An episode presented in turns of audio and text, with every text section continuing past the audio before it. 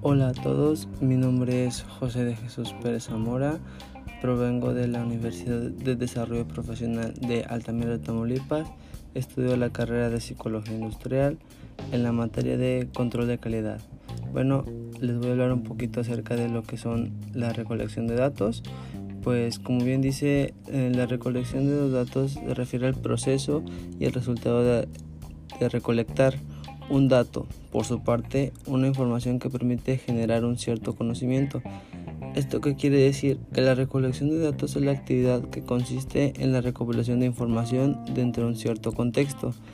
Tras reunir estas informaciones llegará el momento de procesamiento de datos que consiste en trabajar con lo recolectado para convertirlo en un conocimiento útil. Ok, ahora les voy a hablar acerca de lo que es un histograma. Para empezar, ¿qué es un histograma? Pues es una gráfica de la distribución de un conjunto de datos, es decir, es un tipo especial de gráfica de barras en la cual una barra va pegada a otra. No hay espacio entre las barras y cada barra representa un subconjunto de los datos. Bueno, ¿qué muestra el histograma? Un histograma muestra la acumulación o tendencia, la variabilidad o dispersión y la forma de la distribución. Bueno, ¿para qué tipo de variables se usa? Ok, un histograma es una gráfica adecuada para representar variables continuas, aunque también se puede usar para variables discretas. Es decir, mediante un histograma se puede mostrar gráficamente la distribución de una variable cuantitativa o numérica. Y como último tema les voy a hablar acerca de un poquito del el diagrama, diagrama de Ishikawa. Ok, el diagrama de Ishikawa, también conocido como diagrama de espina de pescado o diagrama de causa y efecto, es una herramienta de la calidad que ayuda a levantar las causas raíces de un problema, analizando todos los factores que involucran la ejecución del proceso. Ok, este fue creado en la década de los, 70, de los 60 por Kaoru Ishikawa. El diagrama tiene en cuenta todos los aspectos que pueden haber llevado a la ocurrencia del problema. De esa forma, al utilizarlo, las posibilidades de algún detalle se ha olvidado disminuyen considerablemente.